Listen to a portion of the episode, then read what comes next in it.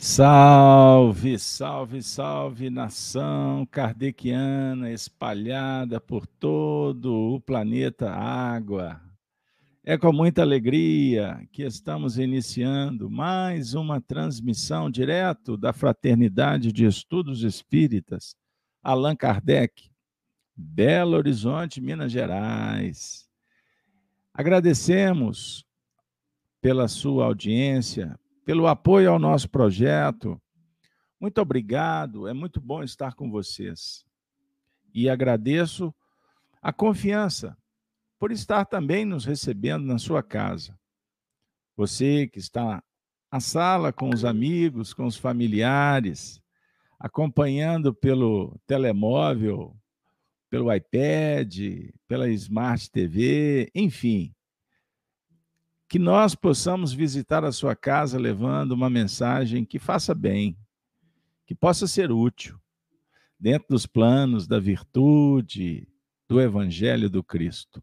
Então, muito obrigado de coração por confiar, então, nessa equipe de trabalhadores que estamos nos reunindo ao longo da semana para divulgar a doutrina espírita Todas as manhãs convidamos vocês para nos acompanhar no canal Gênesis com o Evangelho às 7 e 7 da manhã. Ah, Gênesis no lar, Evangelho no coração. Fazemos ao vivo com um grupo de trabalhadores da FEAC e também com os nossos irmãos do canal. Participe conosco. E agora estamos iniciando a transmissão também através da Rede Amigo Espírita Projeto idealizado e mantido pelo nosso querido amigo José Aparecido. Um grande abraço para o Zé, para Tuti, sua esposa, para os nossos amigos que compõem o trabalho. E assim, nós vamos iniciar o encontro da noite. Vejam bem, um instante que pode marcar definitivamente as nossas mudanças. Nesse cenário que se apresenta nos convidando para o testemunho na faixa do bem.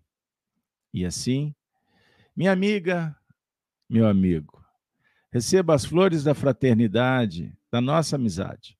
Mas agora eu os convido. Vamos juntos fazer uma oração para abrir as tarefas da noite? Bora lá? De mãos dadas em espírito, se você se sentir melhor assim, feche os olhos. Vamos respirar pausadamente. Vamos procurar harmonizar. Pacificar o nosso corpo.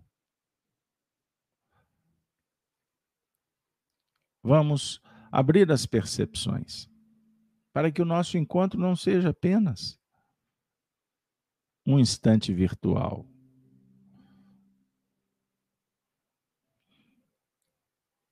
mas uma experiência transcendente. Vamos pensar num quadro da natureza que te faça bem, da sua preferência. Respirando profundamente, assimilando as energias do mundo espiritual, da natureza, desobstruindo os canais do corpo que possam estar obstados.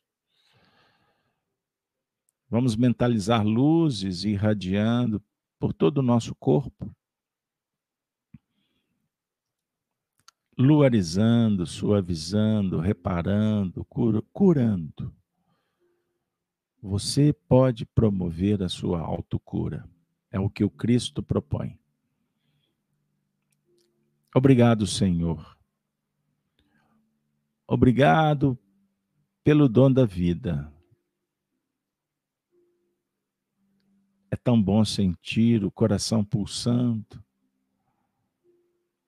as esperanças se renovando. Obrigado, Senhor, pelo alimento, pelo vestuário, pela medicação, mas também pelo meu irmão. Obrigado, Senhor, pela oração, pela meditação e também a boa ação. Obrigado, Senhor, pela interação, pela conexão com as faixas superiores.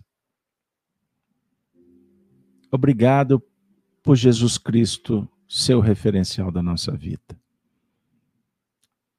E que possamos sermos dignos, honrar a sua memória, respeitar os seus ensinos e guardá-los no coração, que seria o mesmo praticar.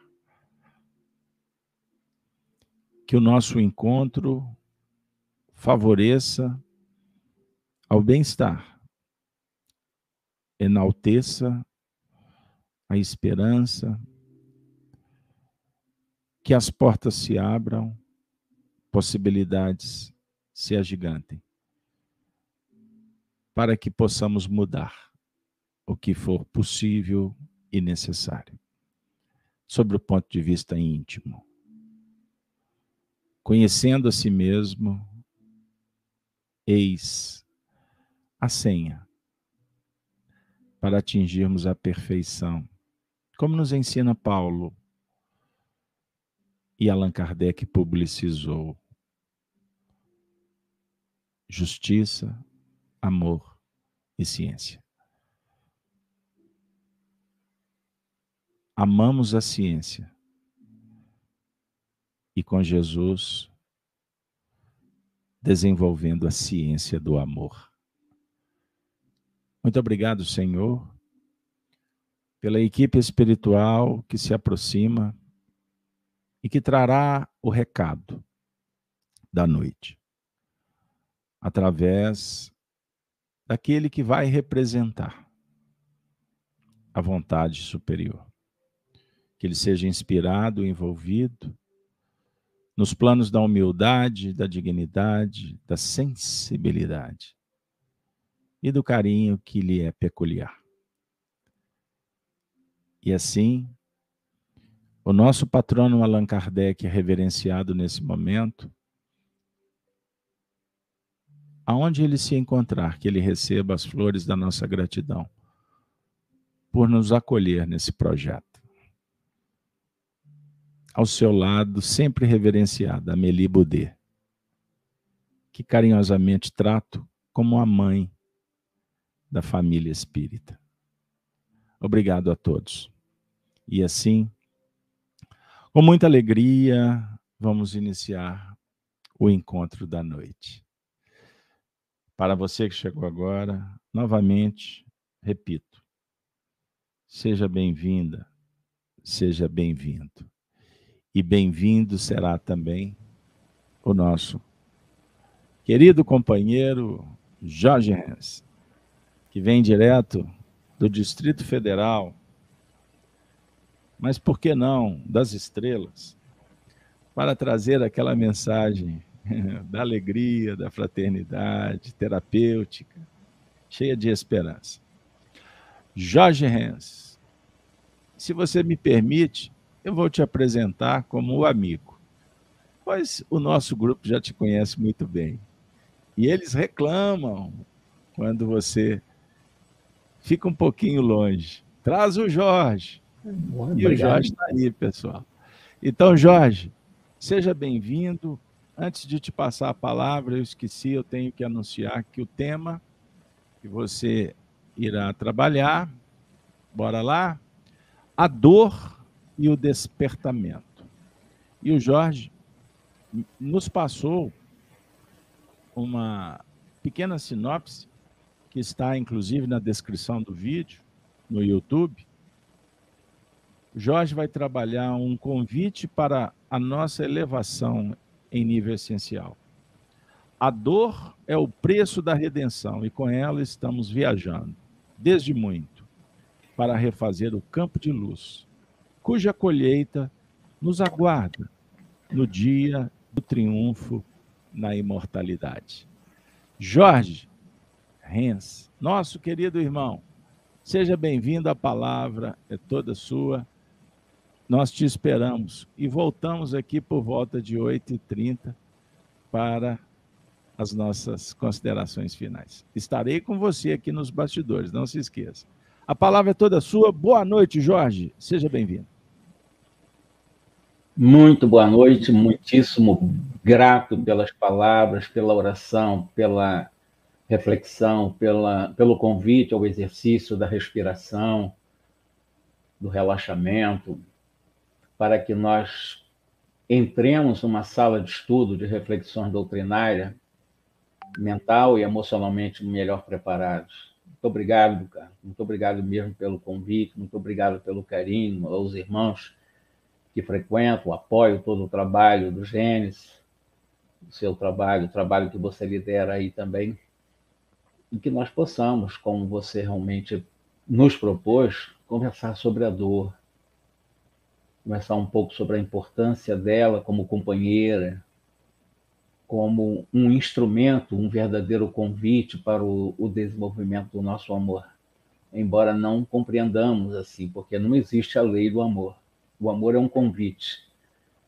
E eu gostaria, junto com os, os irmãos aqui presentes, refletir sobre isso, a importância da dor não como necessariamente buscá-la como se fosse a única forma de chegar ao amor, mas ela é tão importante que sem ela, dificilmente, no nível em que nós estamos na Terra, nós chegamos próximo do amor. Mas a maioria acaba transformando a dor em sofrimento, que é a rebeldia em não conviver com a dor. Vamos conversar um pouco sobre isso. É, eu vou colocar aqui um pouco distante o meu teclado, para não me atrapalhar, eu ficar mais livre nas minhas mãos, nos meus braços, né? Então, a princípio é isso. Vamos falar um pouquinho, vamos refletir um pouquinho, vamos pensar um pouquinho sobre a dor. É claro que para falar de um tema que em muitos momentos é bastante sensível, porque nós reencarnamos com um objetivo, o objetivo de uma depuração, depuração espiritual, depuração também no campo intelectual, apresentarmos uma capacidade de criarmos um mapa cognitivo de aprendizado que nos convide o tempo todo para a nossa ascensão permanente, não o estacionamento.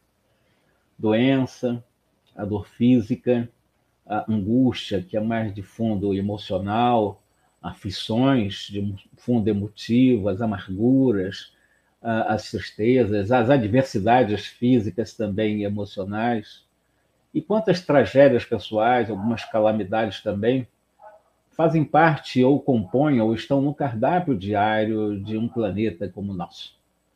Um planeta que foi catalogado por Allan Kardec como um planeta de prova e expiação. Então é muito natural esse cardápio de amargura, de aflições, de muitas adversidades, calamidades, algumas tragédias pessoais ocorrendo como convites e também como um processo de reaprendizados em vários momentos, nunca como punição. Porque nós aprendemos com o Espiritismo, e não obstante encontrarmos com determinados tradutores em obras de determinadas editoras, a palavra punição, castigo, e eu tenho aprendido com essa doutrina libertadora que nos códigos divinos não há espaço para punições, não há espaço para castigo. Esse tipo de comportamento teológico que nos impuseram, e no meio espírita muitos ainda trazem, por medo, né, em termos de comportamento, a obrigatoriedade suposta de se tornar uma pessoa melhor, porque senão vai sofrer, porque senão o obsessor vai pegar, porque senão vai para as trevas, porque senão vai para o umbral.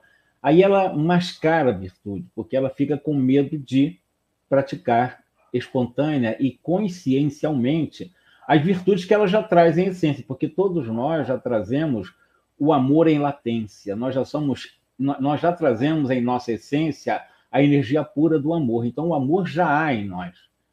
Quando Jesus nos lembra sobre a necessidade do alto brilho, né, que brilha a vossa luz, é para que nós pudéssemos ter contato consciencial com essas virtudes em latência, que estão ali realmente em latência em nossa essencialidade, e trabalharmos essa essencialidade para ir aos poucos diluindo as sombras do nosso mundo egóico, seja o evidente, seja o ego mascarado. É uma luta, né? mas de qualquer maneira, na nossa ignorância, no nível de ignorância, num processo de prova e expiação, evidentemente esse cardápio ele é recheado de muitas dores. O nosso planeta ainda não é um lugar onde nós podemos dizer realmente que possamos desfrutar de provas sem desafios. Né? Não é como você passar por provas sem desafios. Tudo se constitui em processo provacional, seja por prova escolhida, seja por prova é, é, coagida, porque a prova coagida nós chamamos de expiação. A expiação é um tipo de prova obrigatória, a outra é escolhida. Então, mas todas são provas, né? Então, nós estamos no mundo de provas e de expiações. Considerando isso, eu fui buscar em Emmanuel, está no livro Justiça Divina, ele diz o seguinte: somos espíritos ainda doentes, ou estamos ainda com doenças morais e intelectuais, em um trabalho intenso, em laboriosa reparação. Por causa de quê?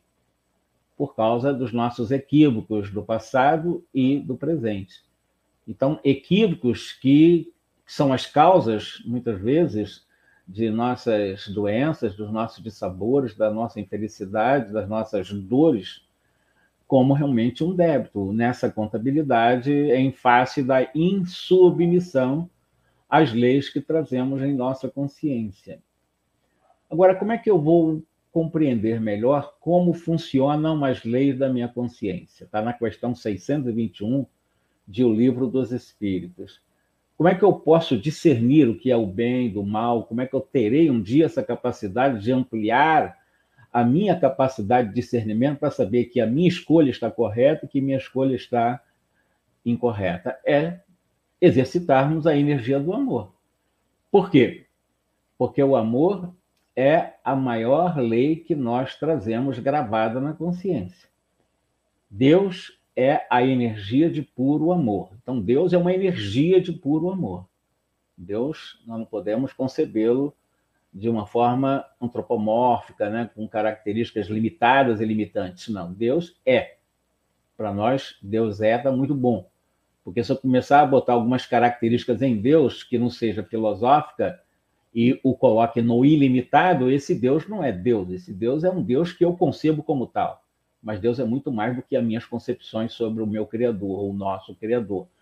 A dor, e nós vamos falar muito sobre isso, né, é consequência, como eu disse, da insubmissão, da violação a essa lei divina que nós trazemos, dessa negligência aos deveres conscienciais, tendo como foco o bem. Sempre tendo como foco o bem. Ninguém reencarna para fazer o mal todo o processo reencarnatório, em qualquer nível que o espírito esteja, é, evidentemente o convite é para o exercício do bem, embora na ignorância o mal ocorra, com repercussões diferentes. Quem faz o mal, sabendo que aquilo que está sendo feito é mal, a repercussão será, a reverberação será mais intensificada. Mas existem aqueles que fazem o mal ou transgridem as leis da própria consciência que vai ter uma reverberação menos intensa, até por maior ignorância sobre essa escolha entre o bem e o mal. E a dor, nesse, nesse contexto, vai oportunizar processos reparatórios dos débitos a essa insubmissão às leis da consciência. E quando eu me submeto por convite às leis da consciência, sobretudo à lei do amor, da justiça e da caridade, eu vou ampliando a minha capacidade de obter cada vez mais liberdade, ou seja, o meu livre-arbítrio se torna muito mais ampliado. Eu terei muito mais capacidade de escolher. As dores são verdadeiros medicamentos para o tratamento das nossas imperfeições, das nossas moléstias morais, né? e também, evidentemente, sem elas, eu repito, dificilmente num planeta de expiação e prova, de prova e expiação como a Terra, nós nos depuraríamos se não houvesse o acicate desse chamamento da própria lei natural para buscarmos caminhos tendo como foco o bem. Agora, só entre nós aqui. Não vamos espalhar, não. Só cá entre nós ou cá para nós aqui. Quem é que gosta de passar pela dor? Ninguém gosta. Mas ninguém consegue não passar pela dor. Todos os seres humanos passam pela dor. Considerando essa necessidade, porque, embora nós não gostemos disso, né, nós somos ainda incapazes de ampliar um processo de compreensão das bênçãos que a dor traz nesse atual estágio de evolução, esse nosso atual estágio intelectual e moral. Por exemplo, diante de uma doença física ou uma doença moral, geralmente as pessoas se desesperam e, ao desesperar, se revoltam e nessa revolta se, se considera ou mantém-se numa condição de humilhados pela vida. Num sentimento de menos-valia, de abandono, de vazio existencial. A própria ignorância da lei divina que trazemos na consciência, para isso os espíritos, no livro dos espíritos, nos convidam a investigar as leis da consciência. O que é investigar as leis morais ou as leis essenciais ou as leis divinas que trazemos na consciência? É procurarmos saber como é que elas funcionam, como é que nós funcionamos com elas, como é que elas se fazem presentes, considerando que nós, em essência, já somos energia de puro amor.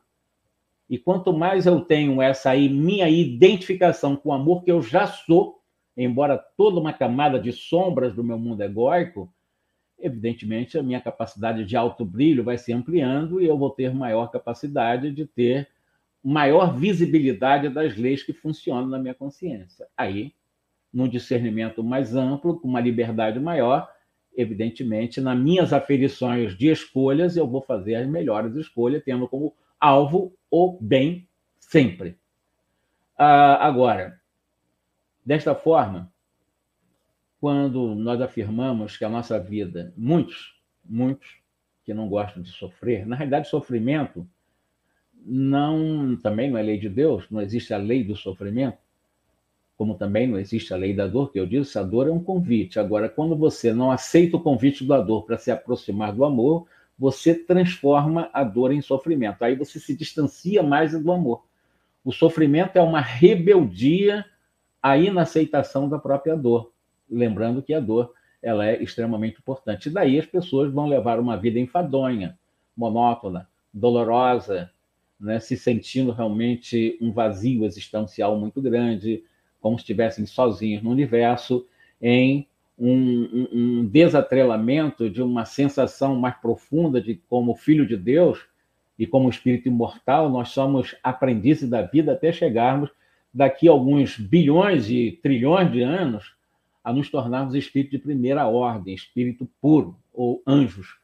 Isso temos esses trilhões de anos pela frente. Então, até lá, evidentemente, nós precisamos aprender a superar as dificuldades, as provas, as expiações, que são escolhas também nossas, de equívocos do passado, a essas transgressões das leis que trazemos na consciência, e aí, evidentemente, podemos fazer afirmações diferentes, né? afirmações de que a vida é suave, basta nos disciplinarmos de forma paciente e continuadamente, nós não precisamos realmente estar cultuando dor, embora a dor seja um convite. Para, por exemplo, nós per percebermos essa bênção, essa coisa maravilhosa da importância da dor, olha que eu estou falando, coisa maravilhosa, estou chamando percebermos bênçãos na dor. É isso que eu estou dizendo, afirmando. É preciso que nós tenhamos a capacidade de elevar a nossa visão muito acima dos horizontes limitados de uma vida física. Aí eu vou ver bênçãos na dor, sim.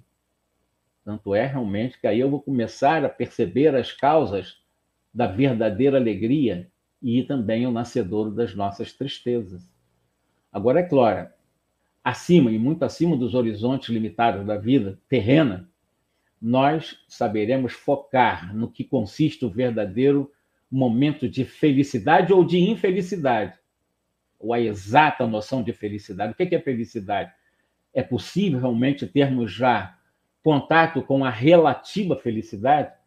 Porque nós fomos criados, na questão 115 do Livro dos Espíritos, faz-se uma afirmação que nós fomos criados para a pura e eterna felicidade nessa busca da verdade, do qual uns chegam mais rápidos, em curto tempo, outros demandam um tempo maior, porque eles murmuram contra essas leis da consciência, contra as leis de Deus. Aí demora um pouco mais.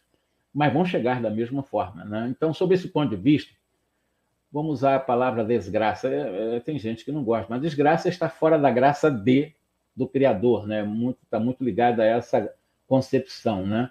Mas desgraça real não é a dor em si, como eu estou dizendo, que eu estou vendo até como bênção, como um convite a um processo de amorosidade.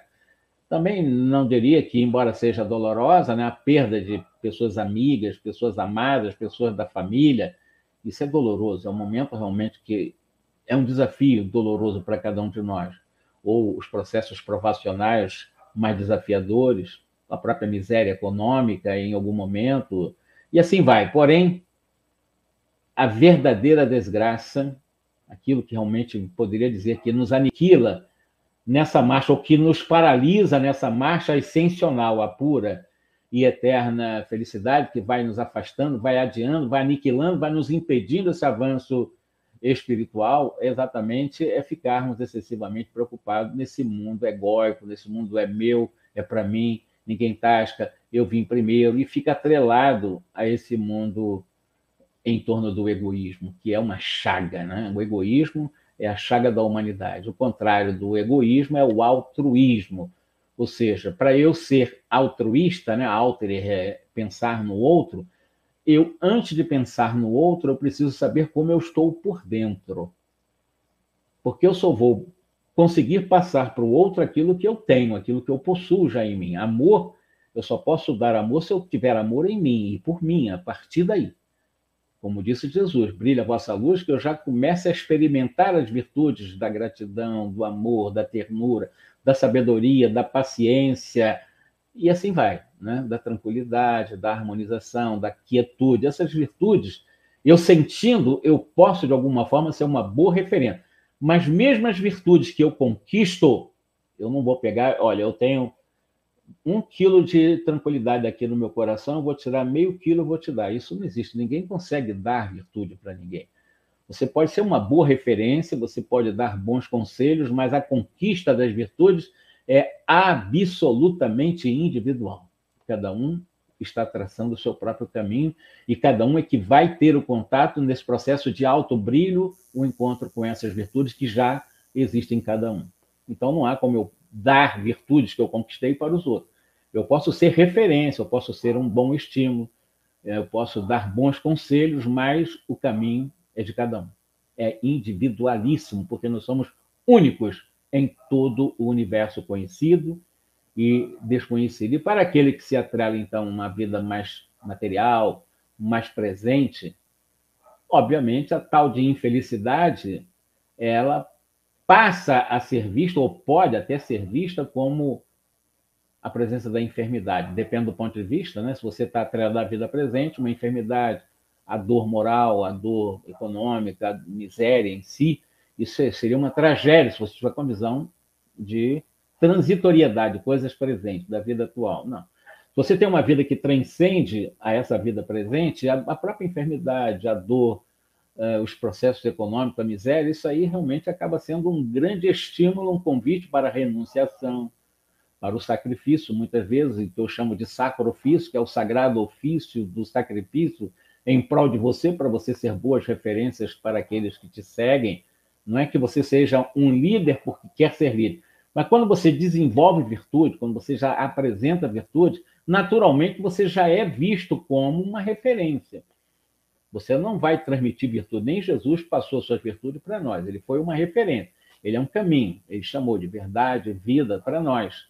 Né? É o modelo mais puro, né? o ser mais puro. Aliás, foi o único ser puro que esteve entre nós, foi Jesus, nenhum outro antes nem depois dele.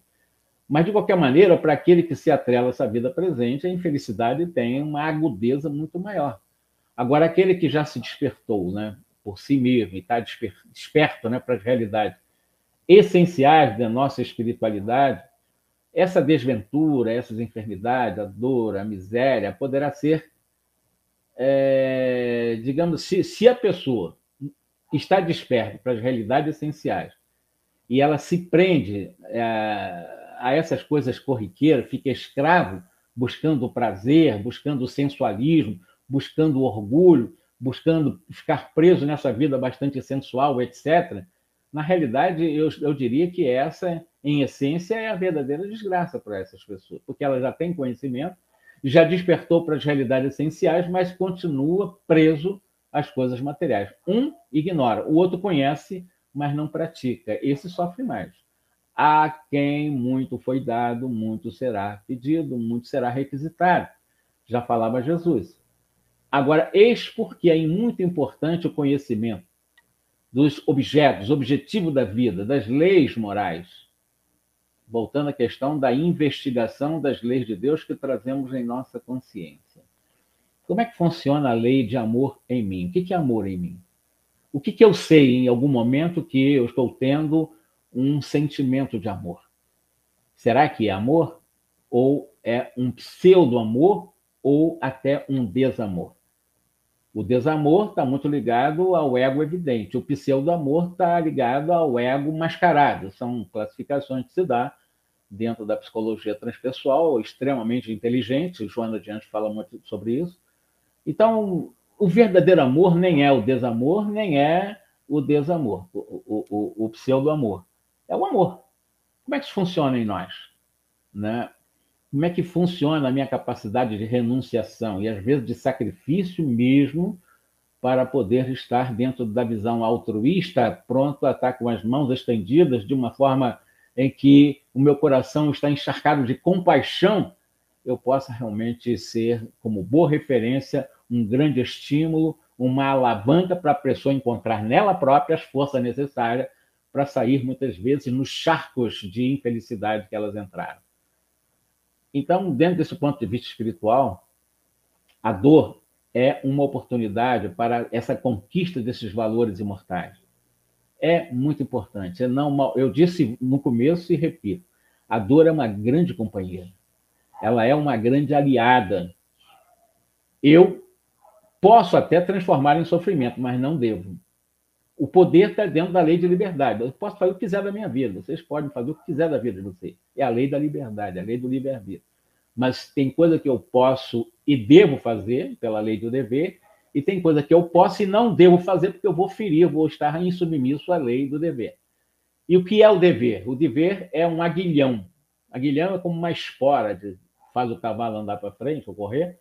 A espora, né, ela incomoda e o aguilhão incomoda a consciência. O dever incomoda a consciência, mas está lá o Erasto nos ensinando exatamente que o dever, sendo o aguilhão da consciência, deve ser também o grande guardião, sentinela maior da nossa honestidade interior, ou da nossa probidade interior. Sermos honestos conosco, a virtude da verdade conosco.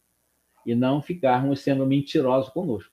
A gente quer mentir para nós para mentir para os outros num processo de auto-engano o tempo todo, mascarando virtude que nós ainda não conquistamos. Né? Emmanuel ele faz uma descrição e diz o seguinte: o sofrimento, longe de ser uma desgraça, tem uma função preciosa ainda em justiça divina, né? nos planos da nossa imortalidade, nos planos da alma. A dor, ela surge como decorrência também dos erros, né? Das nossas insubmissões, dessas leis divinas da nossa consciência, mas a dor também tem essa função retificadora dos desequilíbrios, né? das nossas escolhas equivocadas, né? em que nós trazemos também, em função dessas escolhas equivocadas, lesões, tanto no campo perispiritual como também lesões corporais, porque na realidade a lesão verdadeira, a matriz da lesão é perispiritual, ela só vai desaguar na ponta lá do corpo físico, né? Considerando isso, a dor, ela apresenta, como eu disse, um potencial, uma forte utilidade ao homem que sofre. Então, ela tem a sua utilidade.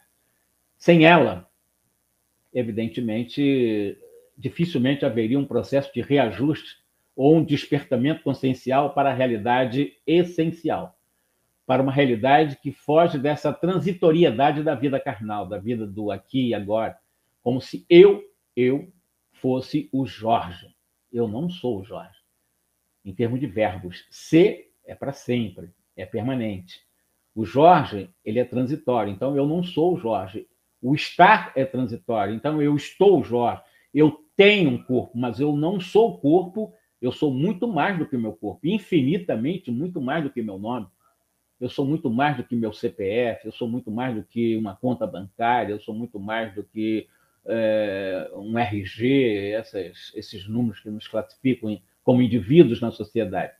Porque nós somos essência divina, nós somos energia de puro amor em essência, que cabe a nós, aos poucos, ir crescendo e nos iluminando para ir, digamos que, purificando essa capa bastante é, obscura, né, que é a verdadeira sombra do eu verdadeiro, do self, como dizia Jung, né, é, que é o nosso mundo egóico, e aos poucos precisa ser exatamente iluminado.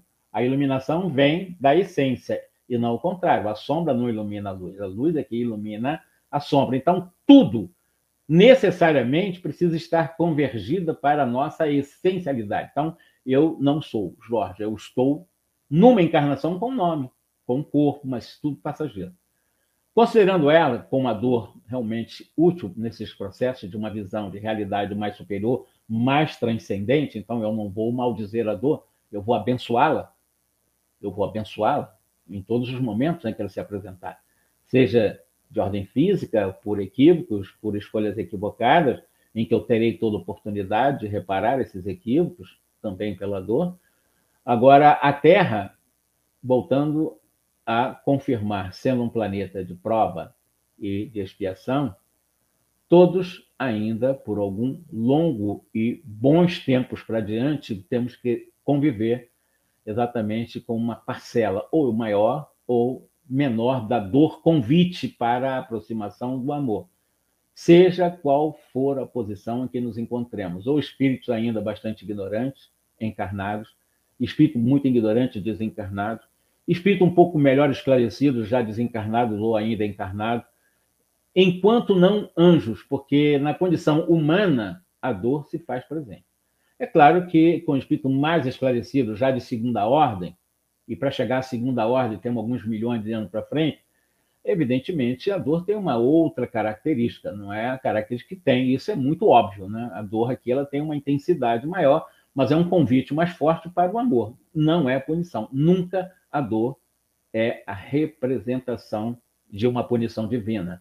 A Terra, então, considerando a dor num planeta como o nosso, moralmente ainda bastante deficitário, qualquer origem, qualquer injunções de todas as naturezas, com certeza a dor representa convite para esse despertamento consciencial, ampliar a consciência, começar a perceber como é que funcionam as leis de Deus. Principalmente, eu repito, a lei de amor. E nós conseguimos, dentro da psicologia transpessoal consciencial, que é de uma escola criada lá em Cuiabá e que realmente nos dá um norte de uma estruturação muito boa de informações doutrinárias também, é, ela, é muito, mas muito extremamente importante para nós, né, para que nós possamos despertar a nossa consciência diante desses convites, né? E quando eu falo despertamento da consciência, investigando o amor, sabendo que o amor tem na dimensão caridade e justiça, ou justiça e caridade. Aliás, Dentro da visão da lei da consciência chamada justiça, a justiça é a base do amor e da caridade. Não há justiça sem amor e sem a caridade. Impossível sermos justos se não formos amorosos e caridosos.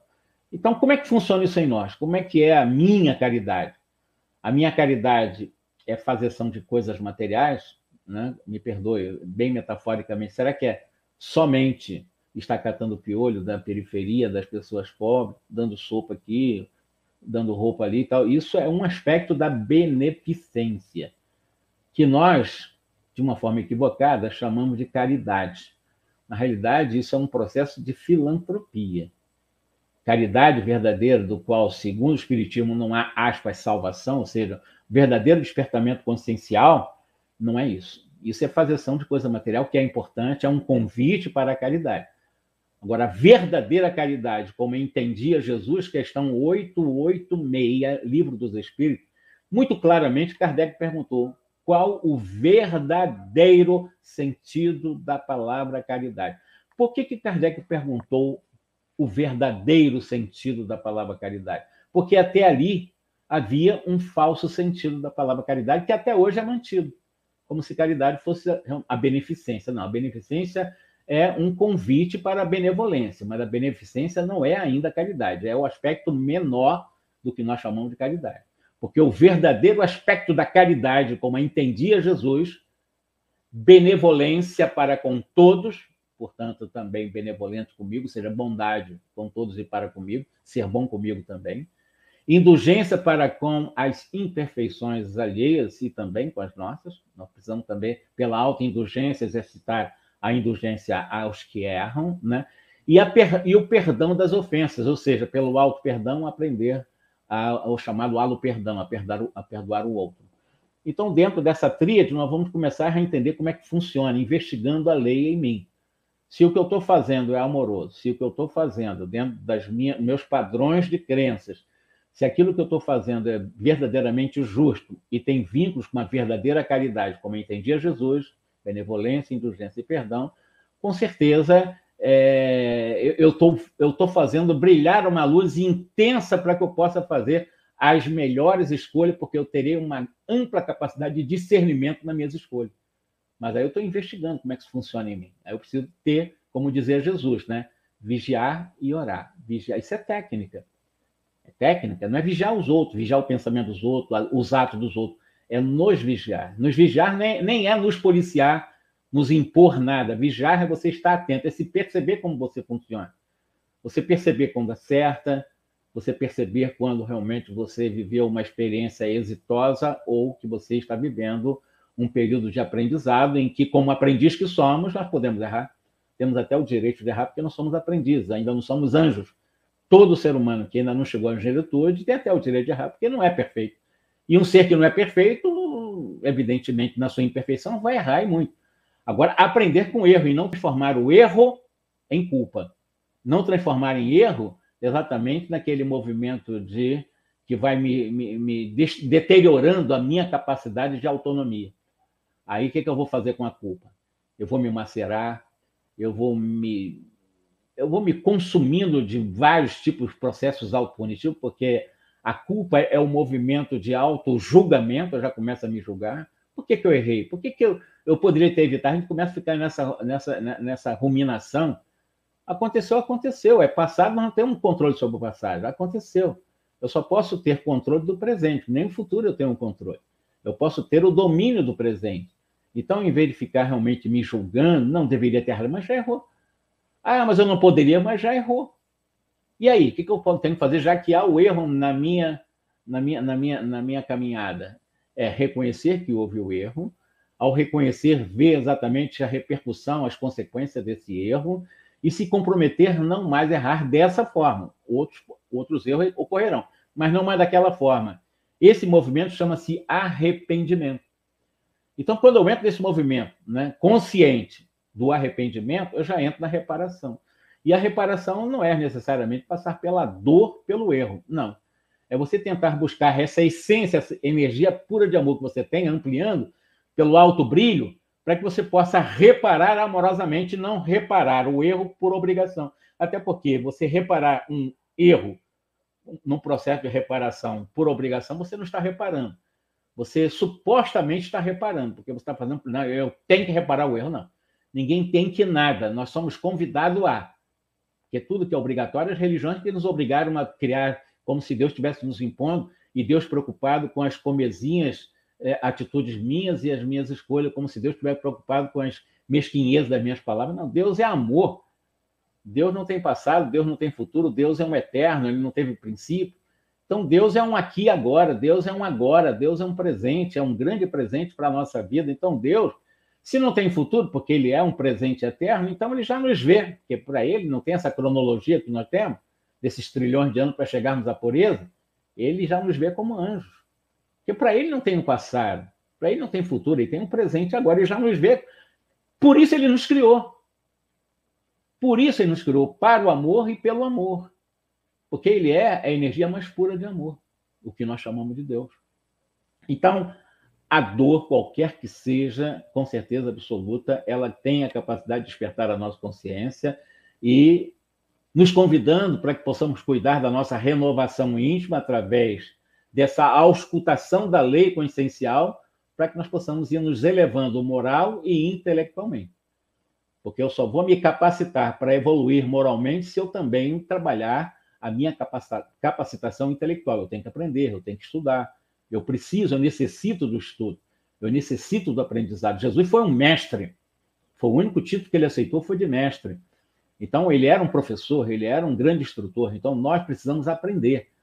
Senão, nós não vamos ter capacidade de, ou de renovação muito por falta de conhecimento, por ignorância, não sabe o que, é que tem que renovar. Se você é ignorante, não sabe nem o que, é que tem que renovar em você, né? E, evidentemente, vai ficar estacionado por um bom período aí, né? Então, não vai se elevar. A dor é o aguilhão benéfico.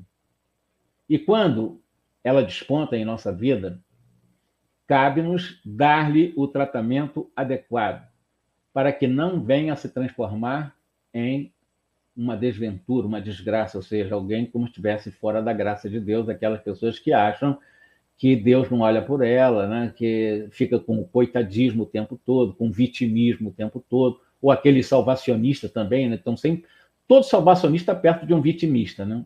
E o vitimista se faz mais de vítima diante do salvacionista.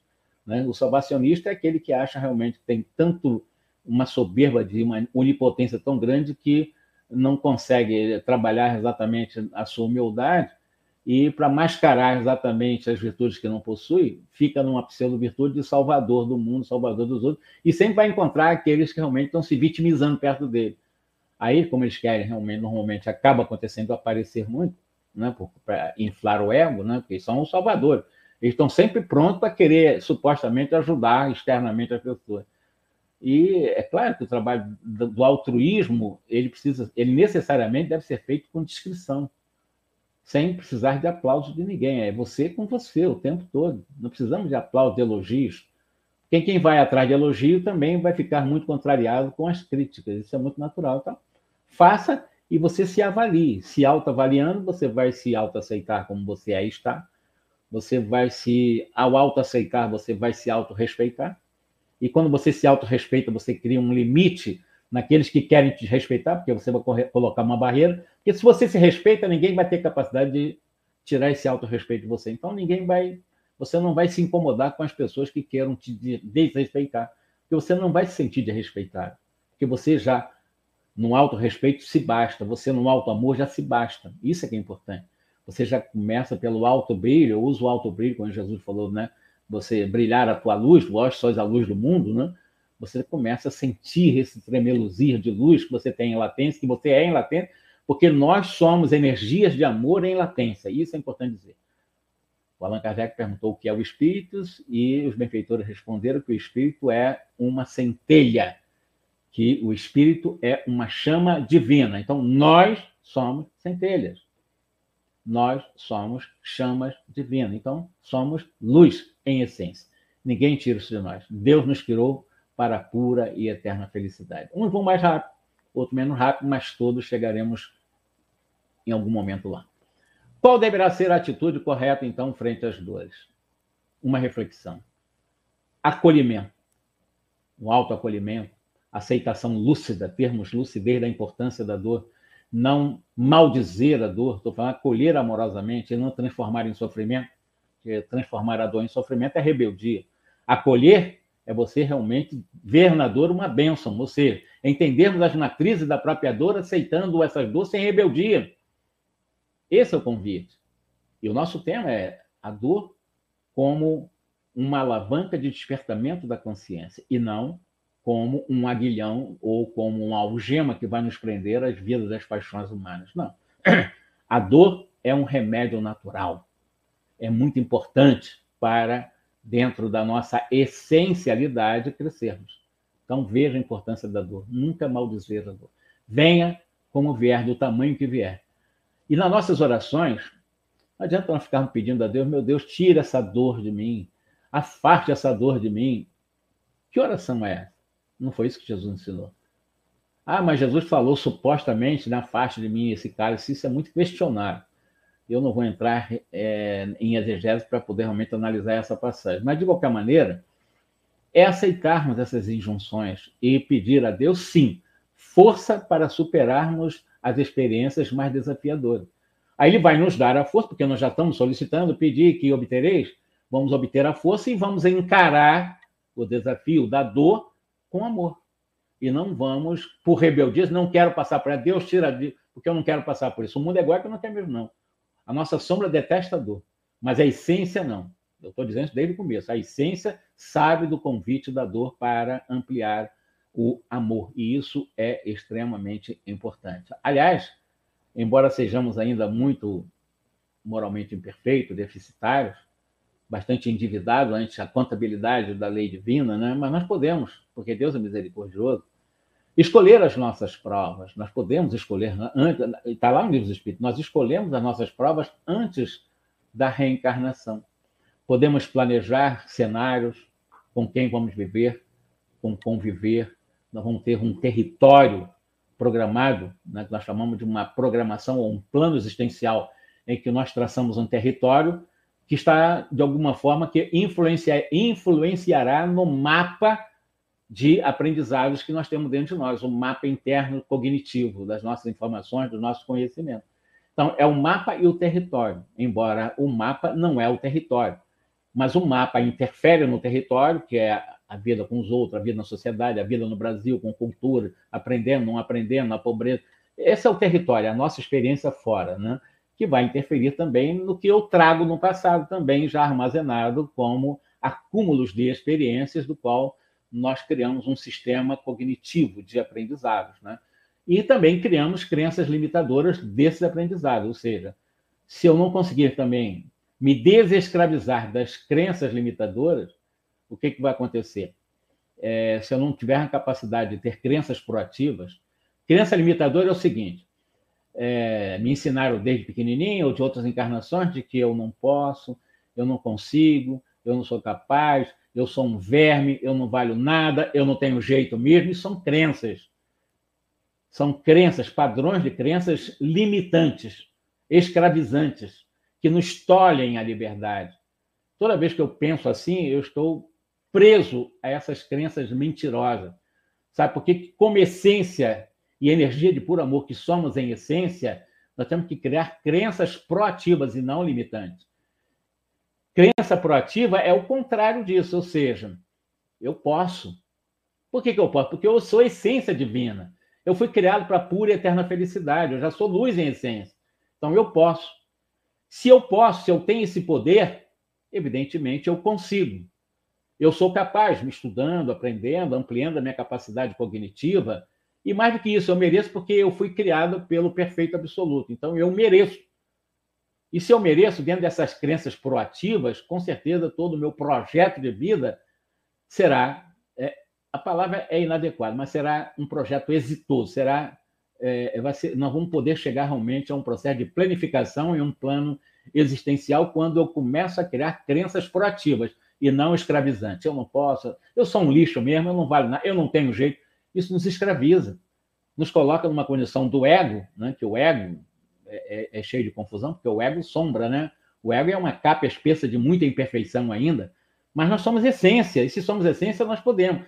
Agora, onde eu vou buscar exatamente a diretriz, a gerência desse poder, do que eu posso realmente conseguir capacitar e até ter essa noção realmente do meu merecimento, pelo mérito, é da minha vontade. Se eu tiver boa vontade, trabalhar a minha vontade, que é da essência, com certeza eu amplio o meu poder, eu consigo fazer o que eu preciso fazer, evidentemente eu serei capaz de fazer aquilo que eu preciso fazer e fazendo baseado exatamente no mérito, ou seja, eu mereço fazer. É, isso está dentro do norte do pensamento, mas um pensamento guiado pela vontade. Todo pensamento, de onde vem o pensamento? Pensamento vem desse material de aprendizado que temos do passado e do presente, de um passado remoto, de um passado mais recente, que nós vamos criando esse mapa de aprendizado, mapa cognitivo. E o pensamento sai daí. Os nossos pensamentos saem desse material mental, do subconsciente. E, evidentemente, se eu tenho um bom material lá, como será o meu pensamento?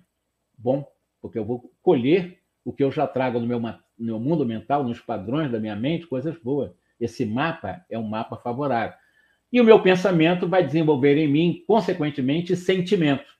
Isso é natural. Pensamento gera sentimento. E todo sentimento deságua em emoções, que já é física, já é visceral, já é profunda. Né? Então, dito isto, considerando tudo que nós gostaríamos de falar sobre a dor, sobre a importância do enfrentamento da dor que nos possibilita esse adiantamento intelectual, esse avanço moral na escala evolutiva. Aliás, no livro Gênesis, que é o livro de Allan Kardec, que nós gostamos muito, é o último, né, do chamado Cinco Livros Básicos, né, ele diz o seguinte: a dor, Kardec, é o aguilhão que nos impele, que nos impulsiona para frente na senda da nossa evolução ou na senda do nosso progresso. Então, veja a importância que Allan Kardec dá no item 5 do capítulo 3 do livro Gênesis, para quem gosta de detalhes de fontes. Ele fala exatamente isso. A dor é o aguilhão. Lembra do aguilhão? Aguilhão né, da consciência, que é importante, porque é aquilo que machuca. Machuca, sim, incomoda, né? Mas é importante considerando a dor como um aguilhão que nos impele, é um convite que nos impulsiona para frente na senda do nosso crescimento, do nosso progresso, da nossa evolução. Allan Kardec. Para aguentarmos as consequências da dor, nós precisamos desenvolver a capacidade da responsabilidade, assumirmos a responsabilidade das nossas escolhas. Na ignorância, tendemos a escolher coisas que são incompatíveis com as leis divinas da consciência pela própria ignorância. Por isso que eu disse, vamos investigar as leis de Deus da própria consciência para ampliarmos a capacidade de discernimento e as nossas escolhas sejam mais calcadas numa lógica que esteja em consonância com essa lei. Portanto, porque seja uma boa escolha ou uma escolha equivocada, eu serei responsável por essa escolha. Isso é muito importante ser dito para nós, espírito. E responsabilizarmos pela escolha se for uma boa escolha, vai trazer uma consequência agradável, e se for uma má escolha, vai trazer uma consequência desagradável para o ego. Mas, de qualquer maneira, não é castigo. É, a reverberação do erro, na realidade, é um convite para o reaprendizado. Para nós termos uma nova oportunidade. A reencarnação é oportunidade, exatamente. Então, a dor que eu não tenho necessidade de transformar em sofrimento, vem como uma reverberação de uma escolha errada. Aí eu começo a ampliar minha capacidade. Opa, aquilo eu escolhi errado, está me trazendo consequências. E, e, de repente, se nós aprendermos com nossos erros, isso é muito importante dizer também aqui, errei, errei. Em vez de transformar essa dor em culpa, essa dor vai me trazer algum tipo de conflito de consciência. É importante o conflito de consciência. Muito importante o sinal de alerta de consciência. Nós chamamos de alerta da consciência ou conflito consciente. Conflito de consciência não é culpa. Conflito consciência é o sinal vermelho ou amarelo que a consciência está dizendo que alguma coisa nós fizemos em nossa caminhada que não bate com a lei que trazemos na consciência. Aí vem o conflito. Quando vem o conflito, eu dou atenção ao conflito. Devo dar atenção ao conflito. Opa, alguma coisa realmente está equivocada aqui. Quando eu dou atenção a esse conflito, esse alerta consciencial, eu vou buscar exatamente, como eu disse, é o arrependimento. Eu vou buscar exatamente o que é que eu errei, qual a repercussão desse erro e me comprometo a não errar mais daquela forma. Entro em um processo expiatório para a reparação, graças a esse convite do alerta consciencial ou do conflito consciencial, que não é culpa. Se eu não dou atenção a essa, esse conflito consciencial, aí vai transformar em culpa, porque eu vou jogando debaixo do tapete. Vem um, eu venho desculpismo, né? vem um, eu vou dando desculpa, eu sou humano, eu erro mesmo. E o desculpismo é a negligência. A negligência ela é tão nefasta quanto a própria exigência. A exigência de perfeição e a negligência do aperfeiçoamento nos leva a um processo de culpa, tanto um como o outro. Na, na realidade, um é culpa. A exigência te leva a culpa, a negligência te leva a desculpa. Mas você acaba sendo irresponsável nesses extremos. É agir com responsabilidade. Muito, mas muito importante começarmos a aprender como nós funcionamos por dentro. Autoconhecimento. Como é que funciona exatamente? Por que, que eu estou irritado? Por que, que eu estou tão, tão intolerante aqui? Ele disse, e eu vou reprimir essa minha intolerância? Eu vou, me, vou reprimir a minha irritabilidade? Não. Esse é o melhor caminho. Em termos de consciência, o alerta de opa, você está muito irritado, vem um alerta da consciência. Tu está irritado? Tô. Acolha a irritação. Isso é o que nós aprendemos. Ao invés de reprimir, você acolha, porque, tudo, porque a nossa consciência não aceita a negatividade, não aceita o não. Né? Então, acolha e vamos ressignificar essa minha irritação vamos analisar o porquê que eu estou irritado, o que, que me levou à irritação, nessa percepção da irritação. Aceita, reflete, para que você possa, de alguma forma, decidir buscando quais os mecanismos para consertar essa irritação e haja com uma virtude que seja contrária à, à intemperança, à irritação. Qual é a virtude que é contrária à irritação? A calma, né? A quietude. Então, opa, vamos desenvolver a quietude. Então, você não reprime a, a, a irritação e você desenvolve concomitantemente, embora na irritação, dentro da vigília e da oração, a virtude que transmuta a viciação. É assim que se faz, e não a repressão. Porque a repressão não vai resolver exatamente esse vício egóico né, da irritação e outras viciações que estão muito ligadas ao nosso mundo egóico, evidente, e o ego mascarado também, que a gente acha que tem virtude, não tem coisa nenhuma, é só um mascaramento, como os salvacionistas, né, que estão realmente mascarando supostas virtudes, ou aqueles vitimistas, né, que estão sempre colocando como vítima da vida, vítima do mundo, vítima dos outros, sempre, ai, coitado de mim, nas suas crenças limitadoras, né? Ou então buscando as migalhas da piedade dos outros, cheio de coitadismo, ah, coitado de mim. Ai, coitadinho de mim. Quer dizer, um movimento egóico absurdamente inócuo, inútil, não faz sentido. Nós temos que acreditar o seguinte: eu posso sair dessas condições, eu sou capaz, eu consigo e eu mereço, mas eu preciso usar a força da minha vontade. E a minha vontade parte necessariamente do núcleo essencial de amor que eu já sou. Em essência, como eu disse e repito, somos centelha, somos chama divina. Livro dos Espíritos explica muito bem essa luz que nós já somos. Então, é nos identificar com o que nós somos e não ficar identificado com aquilo que nós não somos, apenas estamos. Porque quando eu faço uma confusão em relação àquilo que eu estou, penso que sou, evidentemente a minha vida não vai ser uma vida tranquila, vai ser uma vida de muitos percalços, porque eu estou preso, escravo àquilo que é transitório, enquanto que eu sou convidado a, na essência, buscar aquilo que é para sempre.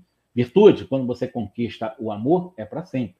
Você nunca mais perderá contato com a identificação do amor já conquistado. Essa luz, ela não se diminui, ela só se amplia. A energia do amor, ela tem várias gradações. O amor que é que o amor é uma energia? Não, a energia do amor tem várias gradações. O amor tem vários nomes, inclusive. Então, vamos desenvolver o amor como a maior lei que trazemos na consciência, compreendendo a importância da caridade, como a entendia Jesus, benevolência, indulgência e perdão, né? E a questão da justiça. E, para terminar, o que é a justiça de Deus? Dentro do princípio, na tria de amor, justiça e caridade. Justiça? Justiça está ligado a direitos e deveres. Muito lógico. Todo justiça fala em direitos e deveres, não é? É considerando as leis divinas, eu tenho o direito de ser pura e eternamente feliz. Ou seja, eu fui criado para isso, eu já tenho o direito de ser, de chegar à pura e eterna felicidade. Já é um direito. Questão 115 do Livro dos Espíritos. Eu já tenho esse direito. Então está dentro da lei de justiça. Mas eu tenho o dever. Qual é o dever? Também é chegar à pura e eterna felicidade. Então, eu tenho o dever como aguilhão da consciência e o guardião próprio da minha própria intimidade interior, vida interior, de ser feliz. Então eu tenho o direito e o dever de ser feliz. É a lei da justiça. Ficamos por aqui, que Deus nos abençoe e que possamos realmente, em outras oportunidades, continuar o tema sobre o que nós somos e não aquilo que nós estamos. Caríssimo irmão, amigo Jorge, nós te agradecemos de coração a sua valiosa contribuição, dialogando com o despertar da consciência que estamos todos descobrindo e para empre empreender cada vez mais. Enquanto você falava, eu estava aqui refletindo também com Emmanuel e encontrei um, um pensamento que conclui uma lição de número 32 do livro Caminho, Verdade e Vida. E Emmanuel diz assim: a existência terrestre efetivamente impõe angústias inquietantes e aflições amargosas. É conveniente, contudo, que as criaturas guardem serenidade e confiança nos momentos difíceis. As penas e os dissabores da luta planetária contêm esclarecimentos profundos, lições ocultas, apelos grandiosos a voz sábia e amorosa de Deus fala sempre através deles. Obrigado, Senhor. Obrigado, espiritualidade amiga que tutelou a jornada de hoje. Esse momento marcante, o encontro fraterno, que a Casa de Kardec, a Fraternidade de Estudos Espíritas Allan Kardec, tem oferecido, através dos seus trabalhadores do mundo espiritual, dos encarnados, que se esforçam por criar uma ambiência que favoreça o amor, a caridade, a bondade, virtude, sabedoria para todos, independente de suas crenças, seus princípios. Estamos aqui numa escola, matriculados para aprendermos as lições da vida. Cada um oferecendo o que pode, com boa vontade, sem interesses que não seja apenas de contribuir para o progresso primeiramente, como foi ressaltado nessa noite, primeiramente nós temos que cuidar de nós mesmos, conhecendo para servir cada vez melhor, como ensina Emmanuel. Como Allan Kardec aponta a caridade, inspirado por Paulo, por Agostinho, por tantos, que fora da caridade a gente não vai conseguir. Então, nós só temos que agradecer a Deus pela vida, pela família. Evangelho é família. Evangelho é o diálogo com todos. Consigo mesmo. Aprenda a dialogar com você. Aprenda a dialogar com os teus. Para que você também dialogue com os entes, com os amigos lá fora. Cada um é chamado para o diálogo divino, o encontro consigo mesmo, com Deus. E o próximo é a ponte, ou o degrau, como afirma Emmanuel, para escalar os céus e nos aproximarmos cada vez mais de Deus. E assim, com essas vibrações harmoniosas, não gostosas. Nós agradecemos a Jesus e pedimos proteção, bênçãos para todos que aqui se encontram, que a gente possa se pacificar agora, beber aquela aguinha que possa ter sido magnetizada pelos espíritos, como um medicamento valoroso e nos prepararmos para daqui a pouco deixar o corpo físico e continuarmos no mundo espiritual esse aprendizado. E amanhã, esperançosos, saindo para o bom combate, em busca da perfeição. Nestas vibrações, lembramos Jesus na Galiléia abraçando os discípulos e agora estes espalhando as flores da ternura, da simpatia, da amizade sincera. Que Deus, repito, possa abençoar a sua casa, seus familiares, mas também os que sofrem, que não conhecemos, que estão nos hospitais, no vale das reparações, expiações, arrependimento no mundo espiritual. Que nós possamos sentir e irradiar luz, a luz do Cristo. Nestas considerações finais, desejo ao Jorge que siga em frente na sua jornada com sua família e esperamos em breve que ele retorne para nos auxiliar nas reflexões fundamentais desse momento histórico tão importante na nossa travessia. Com isso, agora chegou aquele momento de endereçar um abraço, um beijo, um pedaço de queijo das Minas Gerais. Das montanhas bradamos liberdade, independência, evangelho vida.